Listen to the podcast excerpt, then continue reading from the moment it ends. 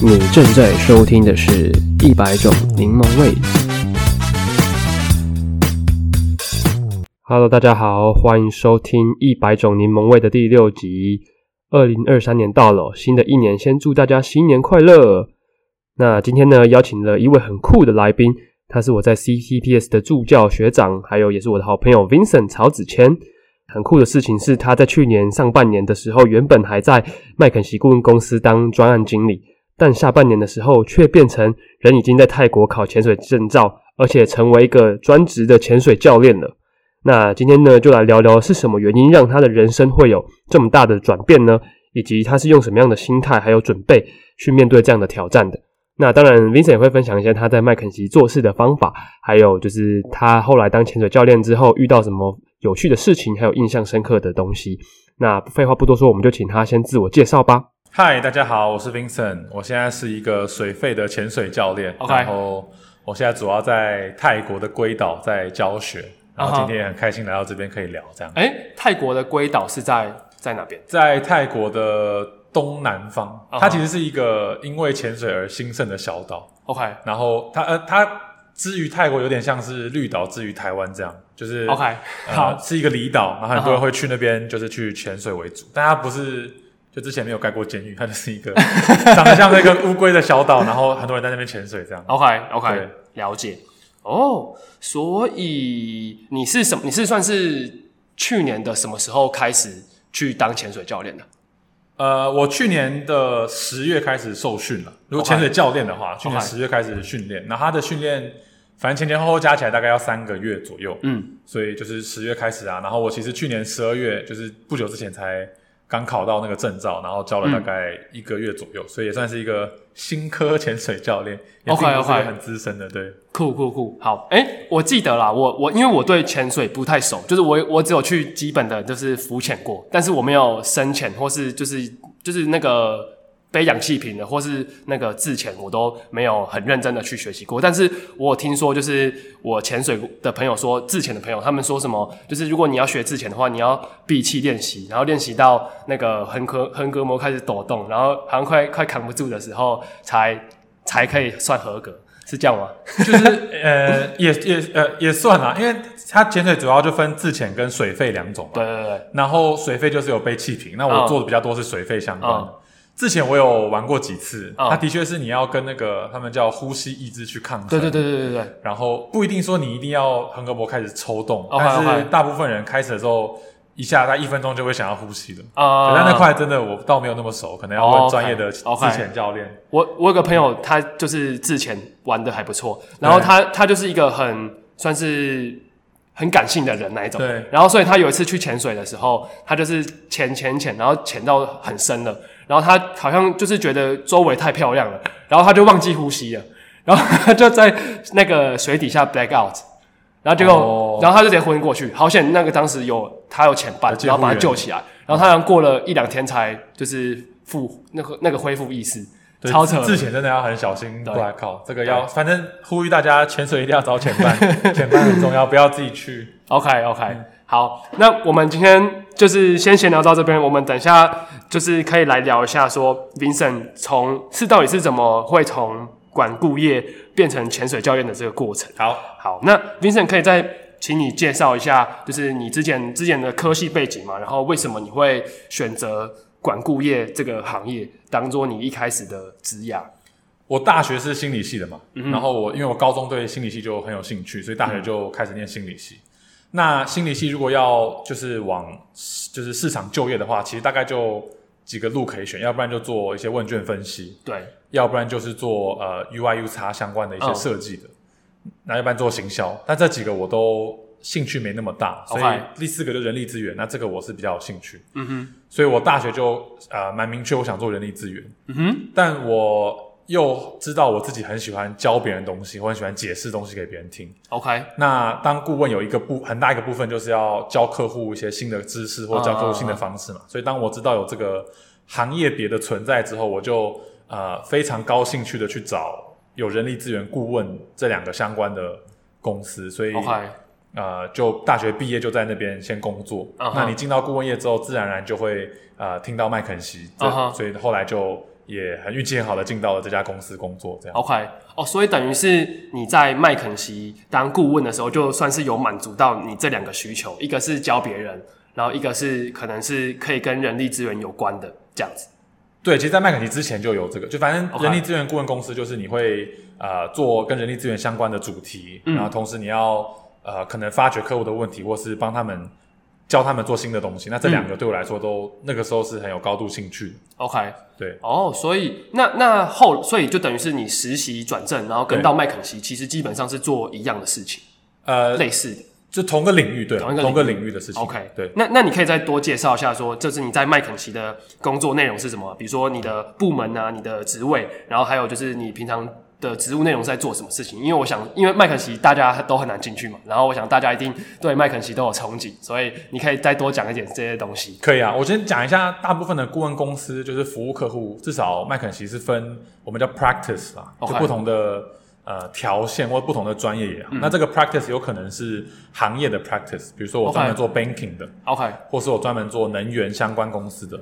或是我专门做汽车相关，它是分产业 practice，oh, okay. 也有分就是呃 function practice，比如说我专门做人力资源的，OK，或我专门做财务面相关的。那这两个一个行业别，一个功能别组合起来，就是我们算是两大类的的，就是每个人都会隶属这其中的一一个部分。OK OK OK。那我是隶属在就是 function 里面的，我们叫 org organization 的 practice。嗯哼，大家比较熟悉可能就是人力资源相关的，所以我做的顾问案的内容都是跟。比如说领导力发展啊，跟组织啊、怎么样，组织架构啊，OK，或是怎么样做考核，重新设计考核机制啊，嗯，怎么发奖金啊，怎么选未来的接班人、嗯、这一类相关的公司内人力资源部门比较会碰到的的的题目。OK，那如果是聊像麦肯锡这种呃专门做策略的顾问公司的话，其实一般。碰到这个题目都不会比较少是单独的存在，大部分是一个大的题目下有一块跟人力资源相关。嗯、所以比如说我们公有一个公司说，哎，我想知道未来三年我的策略要怎么做。对，那肯定会有一个呃财务或是商业目标。对，在这个之下一定会有各个部门需要达成这个商业目标需要完成的事情。比如说 okay, okay. 我三年后要获利再多百分之二十。OK，那制造部门要做什么？研发部门要做什么？行销部门要做什么，甚至业务要怎么打新的单子，然后人力资源部门要怎么开始选新的人，或者要怎么样调整组织呃考核的方式，让我达成这个目标。那我就负责人力资源那一块。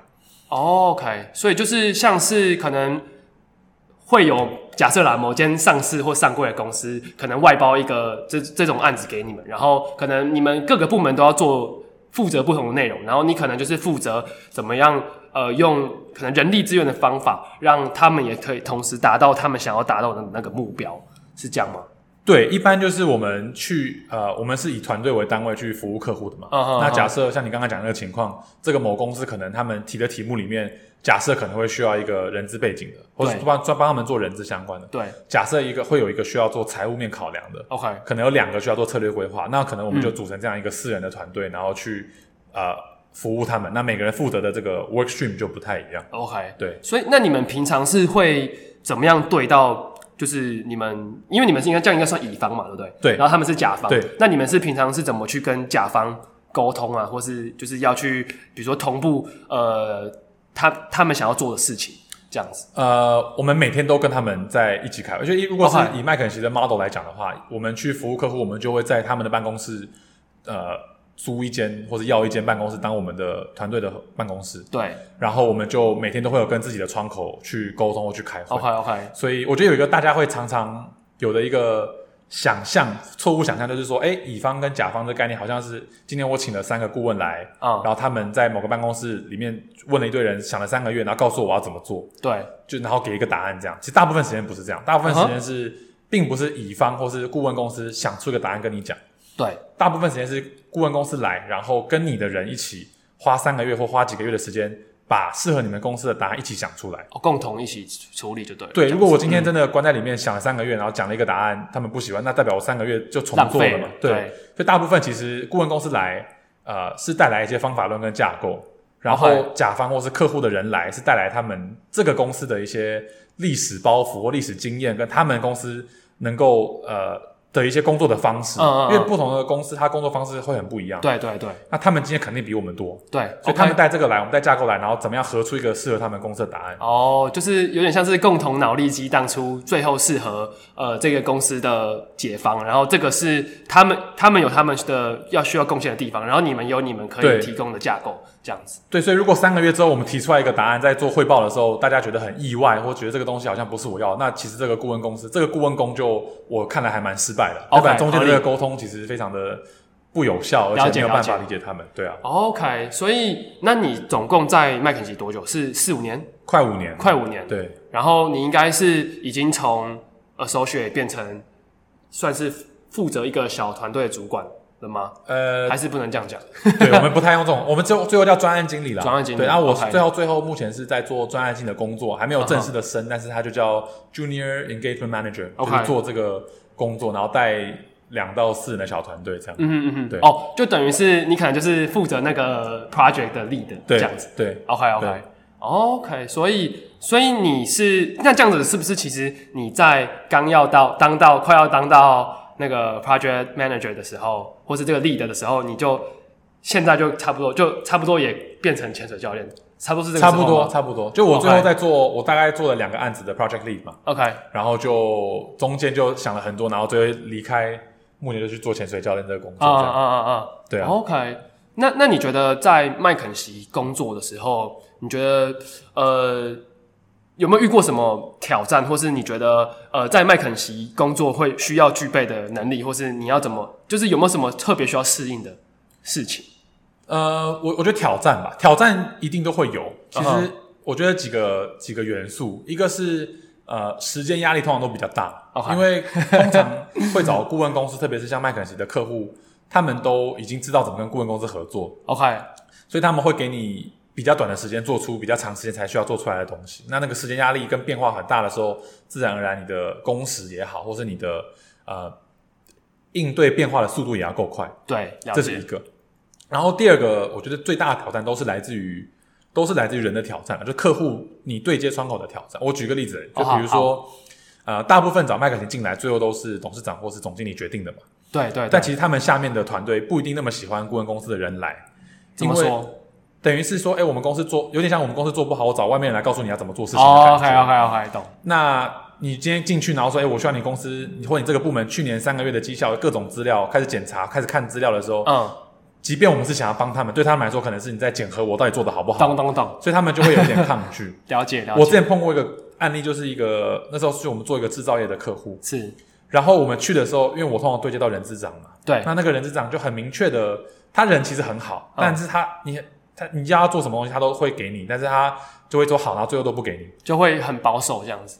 对，然后你最后去试了几次之后，你就发现他其实很明确有这个呃这个习不是这个习性，就是这个性格之后，其 OK 实根本就做不下任何事情。了解，然后从旁侧击聊到，才发现原来他之前其实也有跟其他顾问公司合作的经验。对，那最后对他的感觉是说，那个顾问公司好像就是拿了他讲的东西，变成他们的，变成顾问公司的方案，然后去报的时候，好像把他的功劳都抢走。OK OK OK，所以他对于顾问公司有很大的抗拒性，因为嗯他就不想要再被抢功劳一次。嗯，那这个其实我们花了大概其实快两个礼拜才慢慢拼凑出这个事情，因为他不会一开始跟你讲嗯，说我讨厌顾问公司，是是是是，所以我们其实后来是做了很多件事情，比如说我们帮他把呃内容做好，然后花了一个晚上教他怎么讲，然后他去跟董事长 present 的时候，我们就不出现，让哦，他自己去讲就是让他的功劳就归给他这样子。对，然后让他嗯慢慢发现，就是顾问公司来这边，特别是我们作为我不知道不一定所有顾问公司、但是麦肯锡是呃不会出现在任何的报章杂志或不会出现在任何的对外的是是是情况，让他知道我们来这边是帮他，然后我们不想要沾光的时候，，OK，慢慢他才愿意跟我们合作。哦像这种案例其实蛮多的，因为大部分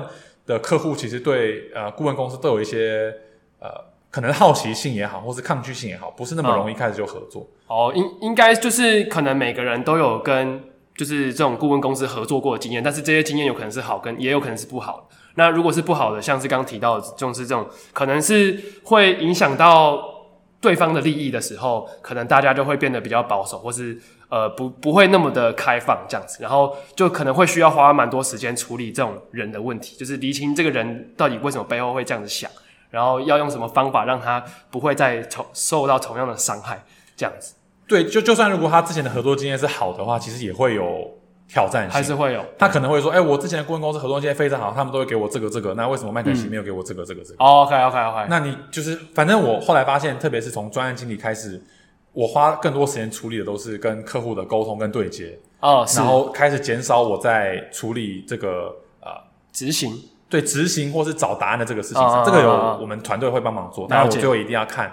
但是其实后来发现，人的这一块，呃，其实甚至跟答案到底对不对的这件事，两个的重要性是一样的。了解。你答案再正确，客户不想听，那你最后还是没有任何的 impact。嗯，了解。啊、这个这个真的是一个感觉，是不管在任何部门、任何公司都一定会遇到的问题。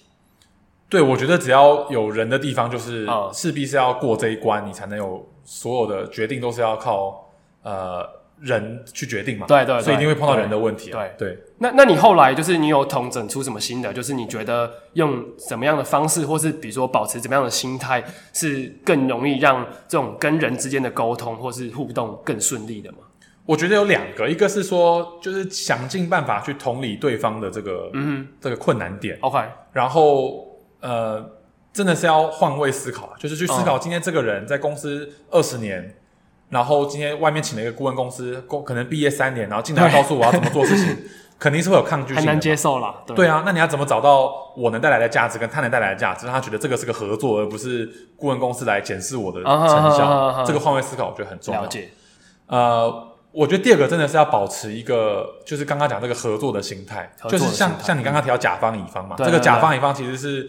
呃，中国传出来的一个用字 没有不对，因为合约上就写甲方乙方。对对对对。但如果你今天去跟客户合作的时候，你抱持的这个甲方乙方的这个心态、想法的话，你就是坐在桌子的两边，就是我今天在签约，你要做什么，我要做什么。但你今天如果是说好，我今天是站在你后面帮你做事情，你要做什么，我帮你把东西弄出来，让你去成功的话，就不是这个甲方乙方的概念的话，我觉得才才会是真正的合作关系。就是我觉得，以我的理解，是以最大化去利他。的方式去做的话，就是可能先不考虑自己，就是希望怎么用最大的方式去成就他人，他应该会也会愿意的给予你同样的回报，这样子。对，就你如果作为顾问，你真的不能，就你真的不能想要让自己发光发热。OK，这样讲有点不太对，但是你真的要，就是你要让客户发光发热，然后在让客户发光发热的同时，你才会有机会展现你的价值，顺便照亮你这样子。对，如果你自己今天让自己想办法站出来的话，那你就不要当顾问，就去当，你就去自己就自己开公司啊，或者什么之类的。对啊，OK OK。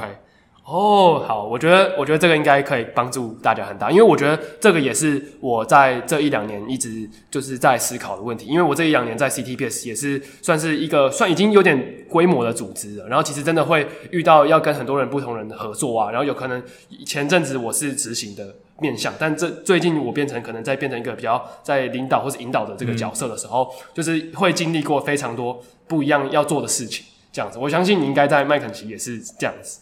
对啊，对，了解。那那那那我好奇，就是因为就是你从你在麦肯锡五年了，其实五年应该也算是一个不长但也不短的不短时间，很长了。对对。然后因为就是可能现在现在的大家的职涯可能都两三年或者可能一两年就会换一家公司，但是你在麦肯锡真的待蛮久，所以代表你应该也有所学习或成长。那但是是什么原因让你就是起心动念想说，哎，我是不是？可能该转换跑道了，或是我是不是该去做别的事情了？是是因为什么样的原因吗？还是有个什么动机让你觉得好像该去做别的事情？就是不好像不不一定要再留在麦肯锡这样子。呃，我觉得是一个从内而外蛮明确的一个声音跟推力。OK，怎么我我想我先讲，我觉得麦肯锡是个非常好的地方。Uh huh. 然后我现在回想起来。我在那边还是学到非常非常多东西，是是是。然后我觉得到真的比较后面，大概可能第四年、第五年的时候，嗯，就我就蛮明确，就你可以看到蛮明确，接下来的四五年你会做什么样的事情，哦，会碰到什么样的专案，然后你大概会做什么样的职位，哦。然后呃，我觉得从当时来讲，大部分都你在四五年的话，如果继续做的话，应该会碰到一些真的是能够一些影响全球性的一些，我懂我懂案子。听起来是真的是蛮吸引人，蛮有 impact 这样子。对，这是蛮大的，然后可以影响可能这些非常大的，你小时候听过长大的公司这样。但从另外一方面来讲，就是那么可以预期，好像就对我来的吸引力其实是越有点越来越低。哦，就是感觉你的前面的路别人已经帮你铺好了，然后你就是这样子走上去，就感觉我看得到，然后我想到那个样子的时候，对我来的吸引力是稍微有点降低。我觉得这跟我可能随着年龄增长跟人生的发现，呃，开始想要不一样的东西也有关系。但我就越来越明确说，我是想要有一些变化的。啊哈。那我刚开始其实还不是很知道我要的变化是什么。嗯。所以我去研究了，如果我去内转不同的 location，去不同地方，这个可能是一个变化。是是是。或我去调一些职位，我可能部门不同。对，我不做组织，我开始做一些财务，或我开始做一些。呃，R&D 相关的，oh, okay, 这个可能是一个变化。是是是，甚至我去面试的其他公司做 sales，因为麦肯锡没有 sales 这个。对对对对对，这个也是，就是这几个我开始尝试一些不同变化，然后也边面试，也上了一些公司，没上了一些公司。但我去想说，如果我做这个工作的话，会长什么样子？好像也没有完全达到我想要的那个，就是解我那个想要变化那个痒的那个目的，okay, 就觉得好像还是少了什么东西。OK。然后我那个时候也其实去呃找了一些教练，就是 coach，嗯，外部的 coach 来跟他聊到底我想要什么。嗯、那我觉得最后我厘清的事情是两个.就他没有帮助我说告诉我要做什么答案，但是他帮我厘清了一件事情是说.呃，对我来说一个我内在很强的驱动力，我需要两满足两件事情。OK，一个是我需要。有表演的这件事情，我需要嗯展，就是我需要表演，我需要个舞台。OK，你想要发光发热这样子。对，然后 然后这个其实我现在回想起来，我当年在顾问公司的时候，其实我很常做一些呃客户讲座的一些讲师。嗯，这个 somehow 就是一种我在有舞台，OK，在展现我自己的一个一个地方，就是为什么我喜欢教人嘛，对对对，我喜欢在前面。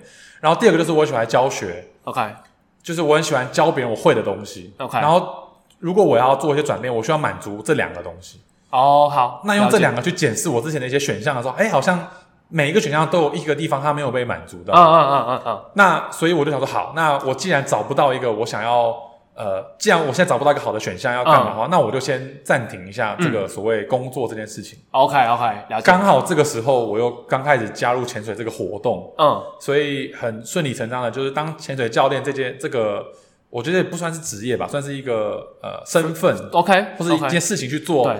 对于接下来的一两年来说是有好处，好像是有趣的。一来我可以教学，二来这个运动或这个休闲我还蛮擅长的。OK，三来就是我可以休息一下。如果我要重新思考未来干嘛的话，是个好的时间，因为我时间多很多。咚咚咚，了解了解。对，所以我就踏出了这一步。这样哦，哎，我觉得，我觉得你好像一直都还蛮明确，知道你到底要做什么事情。然后就是你可能，我觉得会不会是因为你很常跟自己对话嘛，或是你很你很清楚自己到底要什么，所以你可以一直在很多阶段的时候做出一些就是可能是非常明确的选择，而不会是你可能会有超级多考量。像我现在就是有超级多想法，或是超级多感觉可以做的事情，然后但是我可能就会拿不定到底要做什么事情是好的这样子。我我觉得从你说从回头来看，感觉在讲、嗯、好像是这样，是，是，是，但我其实觉得过程当中我有很大一段时间都不太知道自己要干嘛。OK，然后，然后，呃，我就感觉有点像是，你知道那种肚子有点痛，但又不想大便，但是对，但又觉得好像没有痛到要跑厕所。OK OK OK，但你如果什么时候不做，好像有点痛那种感觉。了解。你要你要拉你也拉不出来，你要吃东你要吃药好像又没到那个地步，就是一个一一点点在那边。那你稍微分心一下就不痛了。啊。那你稍微坐在那边不做事又有点痛，就那种感觉。然后那个时间其实还蛮长一段时间的，所以我那时候呃，你说我很清楚自己要做什么，我觉得现在来讲。这个阶段是，是嗯、但是有很长一段时间，我其实不是这样子。了解，了解，了解。对，然后呃，我我自己感觉，我自己感觉身边的人啦，包含同事，嗯、包含朋友，其实很多人都也处在这个阶段。就你说他做的工作开不开心，好像也没有不开心，啊、好像也有些东西可以讲。但是你问他是不是开心，好像也不是，啊、就这种感觉。Okay, okay. 然后我那时候就在这个感觉下，我就很不舒服。哦，了解，了解，对啊，了解。我我觉得如果我是这样的话，我一定也会很不舒服。我想赶快找个出口，或者想去做某些事情，这样子。对，然后我我我以前是觉得真的很需要一个呃，就我以前在很忙彷徨的时候，我觉得是需要一个我要做什么。假设我找到那个答案的话，我就会很清楚，嗯、我就会解决我这个肚子痛的问题。OK，我后来发现就是，我觉得我现在觉得啊，就是人终其一辈子很难很难，除非你是少数少数人，那很难很难有一天你会说啊。我就是要做这个东西，然后我非常非常确定。我可以理解，我可以理解。我觉得，我觉得这个问题的精髓就在于你要不断的想你自己要做什么。对对对对对。然后你要认知到你就是找不到答案，那你一直找的过程当中，你就会越来越理解自己。然后你找不到一个五年的答案，嗯，但你找得到一个三个月的答案。OK OK。对啊，就是就有点像是人生的意义，其实就是在寻找人生的意义。有点像，然后不是找出来，是要做出来。嗯嗯嗯，了解了解。OK，因为就是我觉得。这个跟我之前听那个某集 podcast 他有提到，就是人的三大痛苦就是不满足，然后会想一直做事情，然后忘记另外一个是什么。然后我觉得就是不满足这件事情，应该就是我们刚刚讲的这个东西，就是当你今天做到一个好像已经很不错的位置，可能是你 maybe 五年前你很羡慕的位置，但是它其实当你到那个位置的时候，你还是会不满足，你还是会想再去看东看西什么什么之类。对啊，所以就是人永远停不下，欲望无穷。对对对。OK，那我觉得这个超赞的，就是我原本还想问你说，放下麦肯锡的工作对你来说最难的是什么东西？就是比如说我我觉得可能就是如果是社会大家想象的，可能是。名名名就是这个麦肯锡的职位，这个名名利嘛，然后还有可能麦肯锡钱也蛮多的这样子，然后但是我觉得刚听你下来，我觉得我完全不用问这个问题，因为我觉得你就已经想好你想做的事情是什么，而且就是只有教学跟就是还有就是你想要发光发热这件事情才可以满足你的时候，就其实那些名跟利其实对你来说没有那么重要。但这个我想讲，这个我觉得，我觉得，因为我觉得其实。我下这个决定其实下了很久，并不是我今天想通，然后就隔天就说我要我我相信呢、啊，我相信。对，然后你说离开最大的就是难点是什么？我觉得就是风险这件事情。哦、嗯，我我非常我我那时候有就有想到这样子。嗯、对，因为因为顾问公司是一个很稳定的一个对很稳定的 fast track。对，就我今天除非是我真的做的很不好。我才会有机会，呃，比如说被被，被开除或什么。对，但如果我今天稳定的做，它里面的机制那么快一百年了，它其实知道怎么样去提拔你，帮助你，嗯、所以我可以很明确的预期我几年后会在干什么，然后呃，我会有一个不错的收入，跟我会有不错的社会地位。嗯，所以其实最难的是说我今天。呃，你看从小到大，我就是至少我的成长背景是，呃，我国中念数理自由班，然后建中、太大，麦肯锡，其实是蛮顺遂的一个路。然后我很明确看得到我之后在干嘛。嗯，数理资优班也是啊，你就是先学高，先国中学高中，高中就先学，你大概知道你在做什么事情。对对对对对。但你说离开顾问公司这个算是比较稳定的这个公呃 fast track 之后，其实就是你要把自己放到一个很大的风险市场里面。是，我的收入是。不一定会有，对。然后我之前做的所有的专业累积会不会就不见了？其实就会，对。然后我现在在这个岁数其实没有很大，但是相对比较大。做一个转换的时候，呃，就到底未来长什么样，我其实不知道。未来很不确定。对。然后这个对于一个在一个风险趋避公司 （A.K.A. 麦肯锡）的人里面来讲，其实是一个很大的挑战。我我相我完全相信，完全相信。对啊。然后我所以呃。其实就是就是这些事情让我下这个决定下这么久。我想，我觉得我想要离开，Okay. 但我很担心我离开之后，我的我的收入，我的对啊未来的经济来源，对啊，然后包含我自己呃，是不是两三年之后就会对工作感到厌烦或无聊，我都不知道。我相信，对，所以我觉得这个才是最困。我觉得一个困难是这个，然后另外一个是因为我们从小到大，我觉得呃学习到的成功典范或是。榜样，或是被分享的成功文章的那个形态都有点单一，都很像，就是那样。四十岁的 CEO，三十五岁没有假日在念书，呃，五点起来跑步，都这些人。所以自然而然，你想象可以成功的路就是这些人的路。然后当你开始往旁边走的时候，其实会会有很大的不确定感，是真的。而且就是会有社会拉力，就是因为你旁边的人都做一样事情，就是在做，可能旁边人都在走那个路向的时候，当你不走那条路的时候，你好像会感觉怪怪。你会感觉怪怪的，而且会感觉是不是走错路？对对对，对，你走一个路，然后路上没有灯，前面有一只狗在叫，对，该不该走这个路？还是我就走和平西路这个比较大的？OK OK OK。对，我觉得蛮蛮困难的。那你那个时候有，就是你你这那听起来是你这中间应该也是抉择蛮久嘛？然后，那你过程有什么准备吗？就比如说，比如说，如果你怕钱不够什么什么之类的，你你那时候有，就是你有给自己一个什么后备方案什么之类吗？这肯定要的吧？呃，不算后备方案，但我算了一下，就是我。月开销大概多少钱？OK OK，然后算了一下我的存款大概多少钱？OK，然后稍微除了一下，发现哎，好像可以至少有个几年不工。假设我不买房子，我买车子，uh, 是可以有几年不工作。其实我觉得大部分工作几年之后的人都可以，不是只有我。只是因为他的消费很高，所以导致说他必须要有很高的收入。没有，我随便讲，比如假设你呃，你一个月花在房租、花在吃住，可能花两万块好了。嗯，假设你存款假设有三四十万，不用不用到非常非常三四十万。Uh, 就代表你可以一年多不用工作。OK OK OK。所以其实这个时间算起来其实是蛮大的。就算你不赚任何钱，都一年多不工作。了解了解。所以大部分你说你没有钱，或是不敢离开，大部分都是这个恐惧感，而不是实际上的金钱来没有金钱这件事。了解了解。对，然后我觉得最后真的下决定的原因，是因为就是排序了。我后来觉得人生所有重要问题都是都是选择，都是排序。是是是。就是你你说你想要有财务自由，你也想要有快乐，你也想要有健康，你也想要有爱情，你也想要有什么都要有成就感。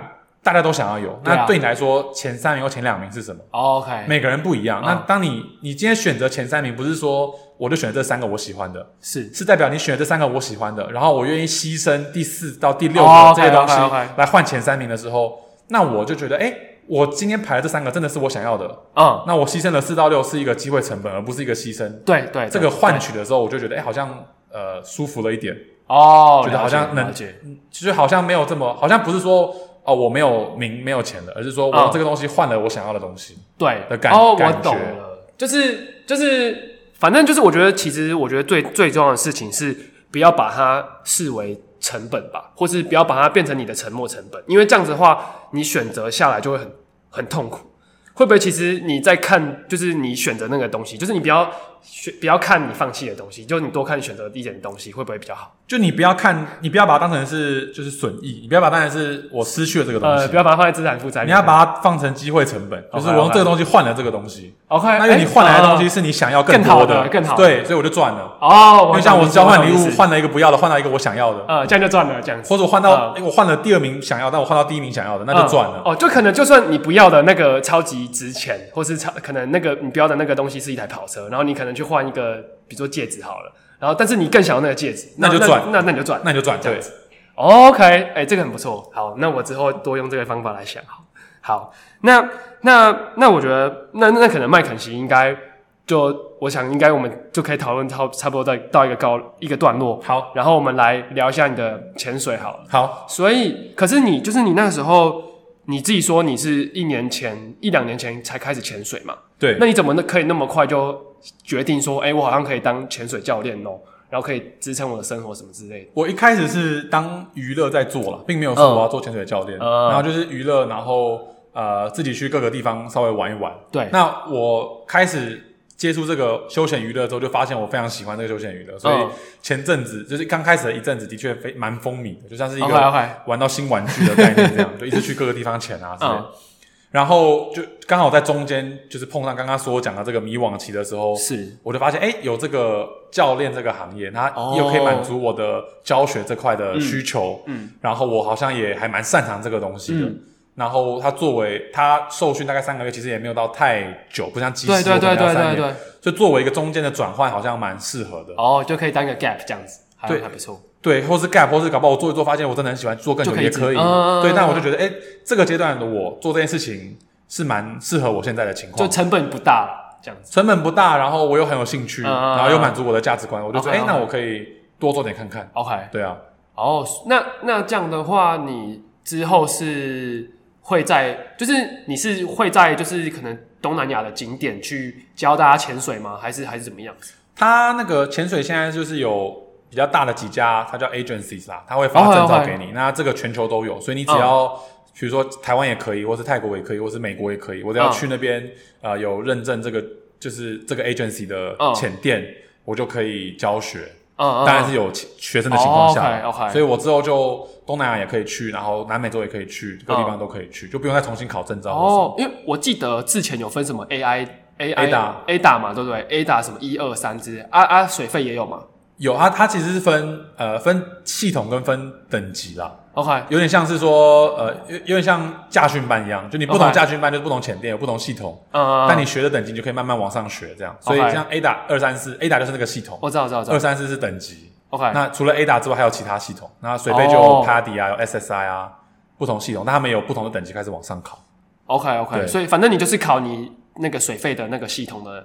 检定这样子，对，然后那个系统其实你要互相换也可以，就像全家跟 Seven 东西卖的不一样，但其实也大同小异。OK，你要去买，两边都买得到。哦哦，就就可能你有手牌车驾照，你想开哪一台车，手牌都可以这样。对对，有点像，有点像。OK，哦，好，那那这样的话，是教练是有要到达一定，就是他有什么到一定的程度才可以开始教人吗？还是怎么样子？就是你要他呃，简单来讲就是水费的话分算是五五级吧，五级，OK，教练是第五级，所以你要把前面四级都考完才会到教练这个等级哦。然后他你要考教练之前，他会有一些规定，比如说你至少要下过几支气瓶啊，你从刚开始学到考教练，至少至少要隔一段时间以上才能考啊，你不能一个礼拜就把重训全部考完，然后当教练，你至少要隔半年、一年以上。哦，就是要有经验啦，对，要一定一定的经验才可以去上教练课，才可以考教练证。啊，哎，我刚你刚听说你要前几支气瓶，就让我想到，我记得你们是不是有个什么传统，就是你如果什么一百支气瓶的话，你要去什么罗潜，要裸潜什么的，对，要罗潜。啊，你有做过了吗？我没有，但我看有人做过，他就拿了一个布条说谁一百潜，然后对对对对对。但其实我我我那时候是看到有人罗潜，然后有点吓到，因为呃。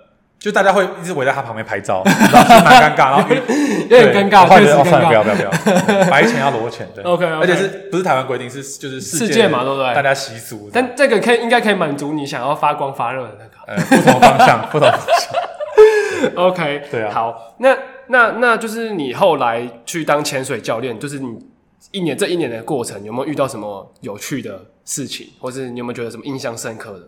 印象深刻有两个，一个是我就是潜了大概两三百只之后，终于看到了鲸鲨哦，就是真的是很大只的一只鲸鲨，是不是？是泰国那边才有吗？还是呃，没有，很多地方都有，但很多地方都有哦，台湾没有，台湾好像没有。我理解它，对，但就是它其实很难看得到哦，真的哦。然后因为它通常比较深的地方，它才会稍微出来一点，然后呼吸再下去这样。哦所以有些专门的点它才会来，嗯，那些点通常都离岸比较远，所以你要去也比较难去。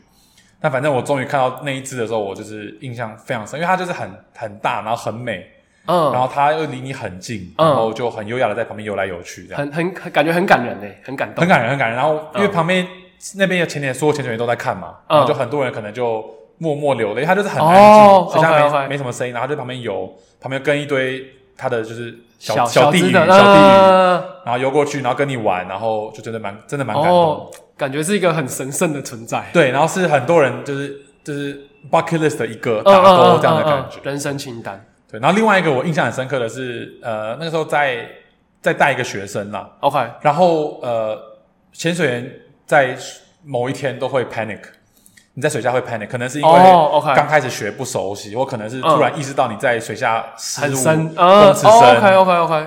然后 panic 的时候，你就会真的就你会做出一些，你会没办法思考，你就会想要往上冲。哦，但是就很危险，但非常危险。对，那对那我那时候是有抓住他，然后是有花了大概五六分钟，然后慢慢的，就是有让他安抚下来。OK，那那个感觉是很很好的，因为就是哎、哦，我是有价值的。你救了一个人，我没有救他，不会，他上去不会死的。但是我在水下，我是有能力能够让他放心的。哦而且有趣的事情是在水里面也不能讲话，不能讲话。那你是用什么方式？你要抓着它，然后你要叫它一直看着你。哦，你要叫它呼吸，然后它通常都会想要往上看，你就要敲它的面镜，然后说你看我，你看我，然后叫它一直呼吸，然后它开始慢慢呼吸之后，就慢慢平静下来。哦，所以那个感觉是很好的。我觉得这是一件很有价值的事情诶，而且这个甚至是可能你在麦肯锡再多再久，可能都不一定会遇到的事情。对对，然后因为她是跟她那时候她是跟她呃男朋友一起来。然后，然后她男朋友试着帮她，但是她男朋友没有学过嘛，所以就帮不了。但是反正有办法安抚她下来之后，后来上去之后，她是有特别的分享她这段感觉，对我来说其实很很很感动，然后也很很有成就感，就是有符合你教人的那个。对，就是我发现我其实是有这个能力帮助到一个已经没在思考的人恢复他的平静的状态。这样，我记得你之前是不是有分享过什么潜水心理学？是跟这个会有关系吗？还是还是呃不太一样？他那个讲的不一样，更多是潜水意外怎么防止。OK OK，不太一样。OK，哎，我觉得这个是一个蛮蛮不错的经验。对，然后这个好像应该是每个教练都会开始有，因为后来也有好几个有可能会遇到，但第一次的时候你就觉得哎，印象特别深刻。OK OK OK，哦，了解。所以那那之后就是你，因为你先你就刚回台湾嘛，对，那你之后。就是可能，比如说这最近一年之后，你有什么规划吗？就是你要你要去飞去哪边的地方教潜水啊，或是你想待在什么各国各个不同不同国家吗？什么之类的？大计划的话，就是接下来的至少三四个月，我也想先留在东南亚，先留在东南亚，然后、嗯、呃，先因为我还是新教练嘛，啊、嗯，先多累积一点经验。是是是。然后明年想去澳洲，然后未来一两年内想去南美洲跟非洲，这几个我还没去过的地方。哦，哎、欸，非洲还真的没听过哎。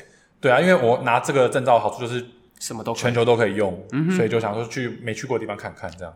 哦，哎，那那如果说假设我想要去那个东南亚玩的话，对，你有最推荐哪一个国家或是哪个前点之类的吗？如果是要学的话，就是你没有证照要学的话，其实龟岛很适合。龟岛会那么有名，就是因为它没什么流，没什么浪，哦，就很初学者很适合去，很 friendly 这样子。你如果是有经验的话，我会建议你去印尼。嗯，因为印尼的就是流比较强，但是流强食物就会来，而且会比较多鱼就会来，就大那种金沙鲨鱼啊就会来。然后印尼也很多那种二战的船，当年沉下去在那边，对你去看的话就很很有趣，很震撼，能见度也比较好。哦，OK，那那那台湾呢？台你最你还会在？暂时先不会再待在台湾，反正以后还会回来嘛。对，台湾其实我去国外一轮，发现到台湾的潜点其实真的超棒，就世界级的潜点。对，OK，小琉球啊、绿岛、蓝屿这些，就是真的是能见度又好，然后东西又多。然后像比如说像国外，其实很少看到海龟。哦，对，台湾有海龟。台湾小琉球一下去超多，就五六只。对，我在岸上就看得到。那能见度又好，所以我发现台湾真的是很适合潜水的地方。OK，蓝屿超级美。真的超级美，对，好，推荐推荐大家，就是如果工作累了，可以可以去去一下这样子。所以你如果一个周末去小琉球，因为就假日就可以往返，多几天就可以去绿岛、南屿这些好地方。OK，那好，那我们总结一下，好，就是你从麦肯锡就是工作，然后接专案嘛，然后后来就是你你跟教练就是 session 了一下，然后也慢慢了解到说你好像有更想做的事情，比如说你想要教别人，或是你想要。更站在舞台前面去呈现东西，或是发光发热这样子，所以后来就刚好你也接触到了潜水教练这个这个特别的身份身份，然后你就开始去学，然后就直接去做了，然后现在也变成一个潜水教练。那就是在这样的人生的转变，就是你有你觉得对你来说最大的变化是什么？我觉得有几个，一个是当然身体作息上的变化就很不一样。啊，是像现在我可能就五点要起床，然后我大概晚上八九点就会想睡觉，OK，那个啊健康。当兵的一个作息，对，呃，我觉得更大的是一些心态上的变化，因为其实像呃台湾我我没潜水圈我还没待过，我不确定，但像我们在泰国那个店。大部分的人都是之前有另外一份工作，OK，然后决定过来当潜水教练。比如说他之前是律师，后来决定不做律师来做这个。哦，好有趣。他之前是工程师，他决定不做来做这个。所以大部分在那边的人都是有点像二次选择自己想要做什么事情，或甚至是第一次自己选自己要做什么事情。是是是。然后我觉得大部分人都蛮快乐的在那个地方。哦，嗯。你问我之前的同事，我不知道，但朋友同事大部分，你问他快不快乐，他可能会说，诶。Somehow yes，但是也不是那么确定。了解。但你去问，至少我那个店的同事，他们都会说他们其实蛮开心的那个地方。然后心态上，我觉得我也开始减少了以前会一直想要规划未来的这个欲望，说我两年后要干嘛，三年后要干嘛。嗯哼。然后开始更多是去听说我现在想要干嘛，或是我哦呃，并不是说我就不不想象未来，只是说我不把未来的烦恼拿到现在来想。哦。对，Okay. 如果我今天没做这个，未来三年后没有办法做这个怎么办？那个是未来三年后的事情，对吧？我今天这个时候想要做这件事情，因为它会满足我刚刚讲的成就感或教学，那我就花钱做这件事情。是，然后我就开始，比如说有更多的，就开始能够更接受呃当时带来的一些可能性。是，所以我机票现在都订单程，饭店都订两三天，要演就继续演，哦，不演就不演。那就我觉得更多就是活在现在这个时间点，可以接受更多的弹性啊，就是对，可能有很多选择嘛。其实你不用一定要未来一定要很确定是什么这样子。对，然后我觉得开始做潜水教练这个行业之后，就也打开了我对于职业的想象。就以前更多还是公司工作，你即便换工作，你也是想到换到其他公司做，就是在一个制度或一个系统下面，就在这个金融体制下面。但是我现在开始做这个之后，发现哎。其实工作还有很多其他我以前没有想过的，是可以做的事情。嗯，然后呃，就比较多可能性。然后我也觉得能更多的去决定自己想要做什么事情。我觉得这个我可以 echo 哎、欸，我觉得甚至我我的我在想象的是，会不会其实你在这个过程中，就比如说你在这一年认识的人，说不定比你在过去五年在麦肯锡认识的人还更多元，然后是更不一样。呃，多元肯定有，嗯，多元肯定有啊。人数不一定了，但是人数因为一周一年嘛，但是更多元，就是你可以接触到更多不一样的新的刺激啊，或是新的领域的人什么的，就完全都跟你原本的生活圈不太一样。然后我觉得这个是一个很大很棒的地方，是就是你可以接受，因为这些刺激会让你更想做更多不一样的事情。就对，我觉得是因为像比如说，好，我刚考到教练这个，那跟我一起考教练的人，有些人是三十几岁，嗯，有些人才二十一岁，那人生每个人人生阶段都不太一样，对对对。但刚好在这个时间点，我们一起做这件事情，嗯。然后我觉得看，当然跟他们聊的过程当中，你就会发现每个人的阶段不一样，然后他们思考的方式也不一样。嗯。然后你刚刚讲说会不会让我做更多事情？我觉得不一定会，但是会帮助我更了解自己想要做什么事情，哦、可能是这个，可能是其他的，就知道更多选择啦。对，那你不一定要选择这样子。对对对，然后更更更了解自己吧，更了解自己一点点。OK，对。哦，我觉得这很赞的，因为我觉得以我来说好了，因为我自己是原本都在化工系嘛，但我觉得台湾的呃，可能工学院或是二类组，其实就是相对封闭一点，因为我们就是可能就是平常的 process 就是读书考试。然后去台积电这样子，但是可能就会比较少真的去接触很多不同领域啊，或是很多不同人的这种机会。但其实我在就是我在大四的时候，后来去 CTPS 之后，就算是有开启我这个就是通往各个不同领域的大门。然后我也是因为那个时候才发现说，哎，其实有非常多的选择可以做，只是我在更之前是不知道这件事情。对，我我觉得其实甚至不只是工学院，就是你看、嗯、呃。至少台台大，我们台大的嘛，就是身边的同学.其实很多都是从台湾这个教育制度上来的。那他、uh, 呃没有好坏，就是他的好处有他的坏处。是是是，就像刚刚讲，就以前的所谓的学习的成就感都来自于，要不然是我学的比别人快，分数；要不然是我分数比较高，就这两个。那你大学毕业之后就会发现，其实。就是这个人生是没有 没有分数的，没有分数也没有快慢的。就像你以前在运河里，就是一直往前走，看谁开得比较快。Uh, 那你开出海之后，就是一片，你要往哪走都可以。OK OK，没有人跟你比速度。那你看很多人，甚至一开，像我之前也是很喜欢跟别人比速度，就是哦，这个人几年之后升，这个几年之后升，oh, 这个年资多少？哦，我懂你意思。这个年薪多少那我刚刚。比他大，为什么我比他慢升？就你还是在跟别人比。嗯嗯嗯。那当你真的开始慢慢的不跟别人比，你在自己的时间上跟自己比的时候，我觉得那个能力我之前是没有的。哦。我觉得很多人也没有这个能力，说实话。这个我也没有，我现在也还没有。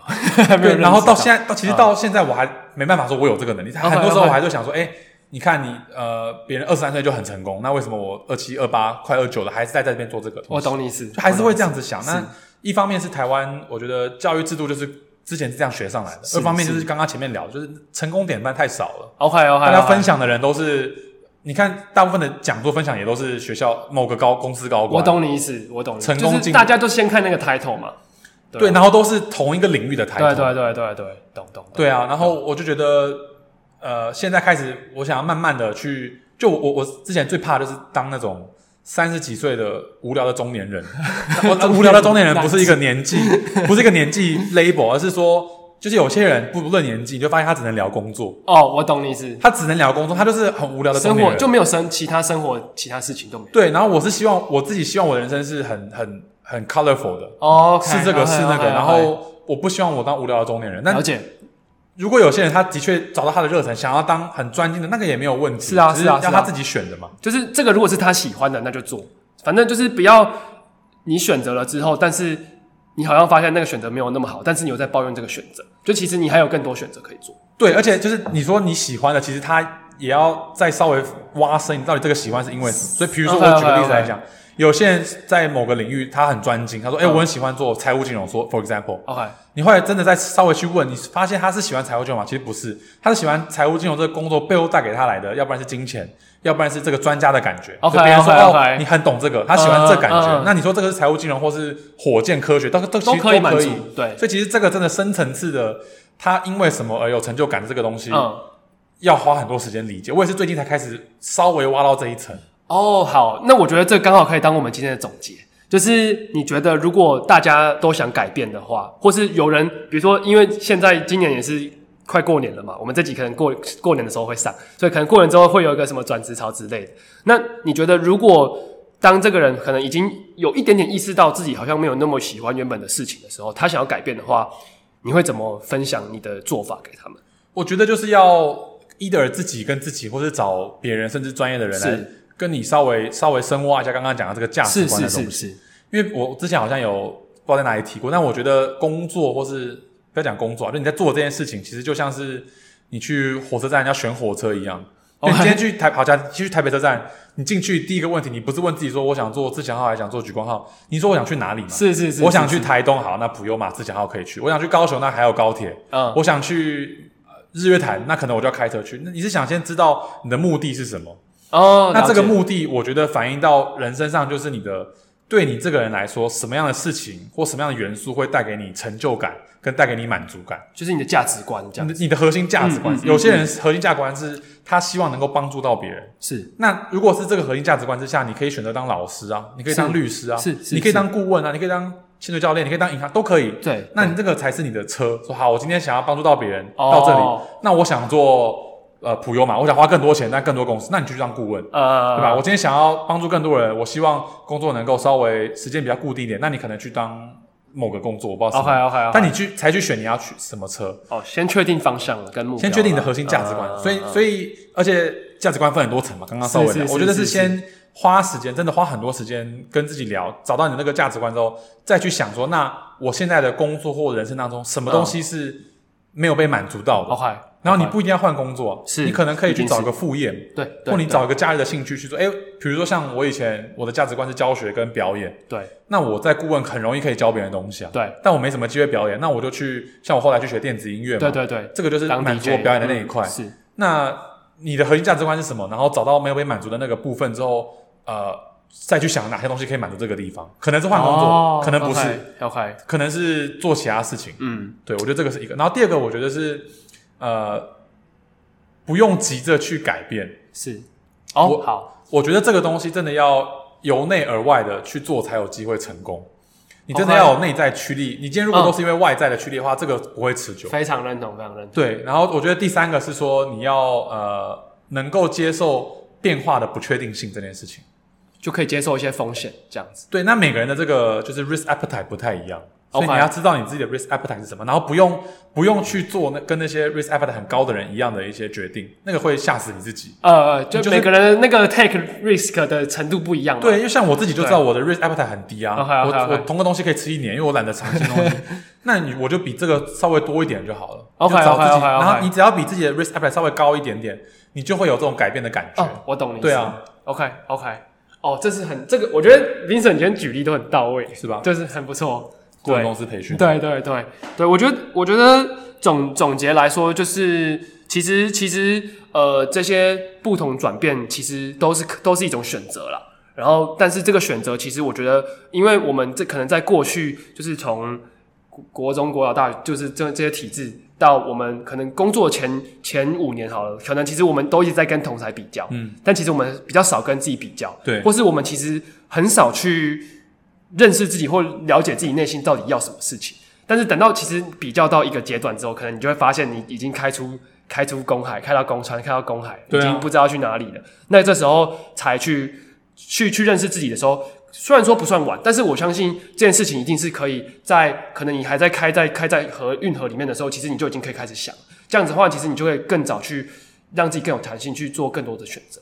这样子，我觉得这是我今天的 takeaways，蛮蛮精准的。OK OK，好，那那最后你要不要宣传一下？因为你不是二月几号？你二月多要那个，oh. 就是你有你最近另外一个你想要发光发热的地方，就是你想你做了一个脱口秀嘛？对，我想尝试，就我之前一直做电子音乐嘛，玩了三四年，OK，然后想尝试新的，所以我今年二月四号。打算办一个就是小型的脱口秀表演，OK，然后看看我自己有没有才华，跟自己有没有这方面的兴趣，OK。那就是资讯有资讯在有，就二月四号，然后我把那个链接贴在什么？好，你你那我再把链接放到资讯栏里面，然后大家可以再去追。要放你的 Facebook 吗？